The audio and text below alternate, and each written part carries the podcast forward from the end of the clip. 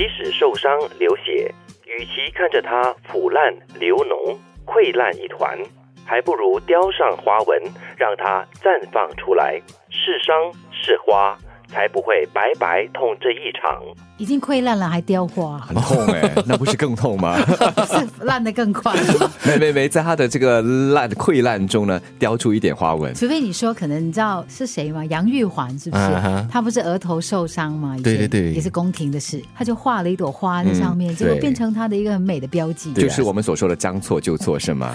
但是对啊，就不是说化妆吗？那个眉那个眉线什么的画画错的话，就干脆哎给大家挑一挑，或者是拉长。哎，那个郑秀。文可能就是这样，他的那个 N 字头的品牌，郑秀文可能就是从《如懿传》得来的一些灵感，应该是《如懿传》从他那里得来的灵感。弄错了，可能《如懿传》是他写的。哦，哎，其实哦，这个只是一个比喻啦，是。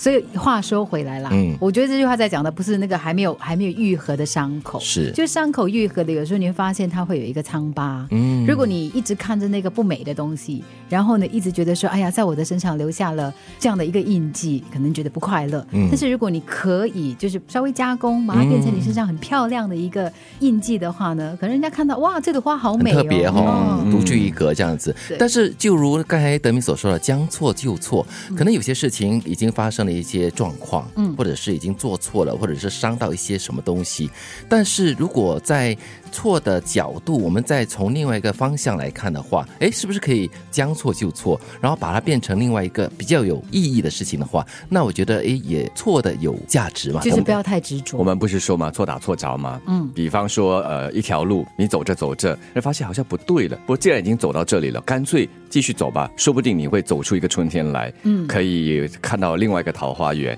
之前我们不是请过阿果上节目来吗？他就喜欢就是笔画，在纸上作画，啊，那难度就。就是他可能会错，但是如果真的错的话怎么办呢？你再从这个错误中找出另外一条路，或者是在你的错误中给它上色，给它增色，然后画出另外一片天空，可能就会更加不同的一种元素出现了，也说不定，对不对？所以我觉得这句话提醒我们的呢，是一个从错误中学习。嗯，可能你有的时候做的一些决定呢，它不见得是完全正确的，但是你试问一下，这个世界上有谁可以就是每做一件事情对？每一个角度都可以照管的很好，很完美，很难很难的。再不然的话，我们正面的看待错误，正面的看待我们所受的伤，与其在那里啊纠结着啊，为什么我自怨自艾啦，很痛啊什么的，不如从这过程中，你可以从中学习，看他的正面，看他的好。我想到一位老师。在我的心目中呢，我觉得他是一个完全没有执念的人，所以他对很多东西他不会跟你争执，不代表他完全认同或者是认同别人的立场，或者是放弃自己的立场。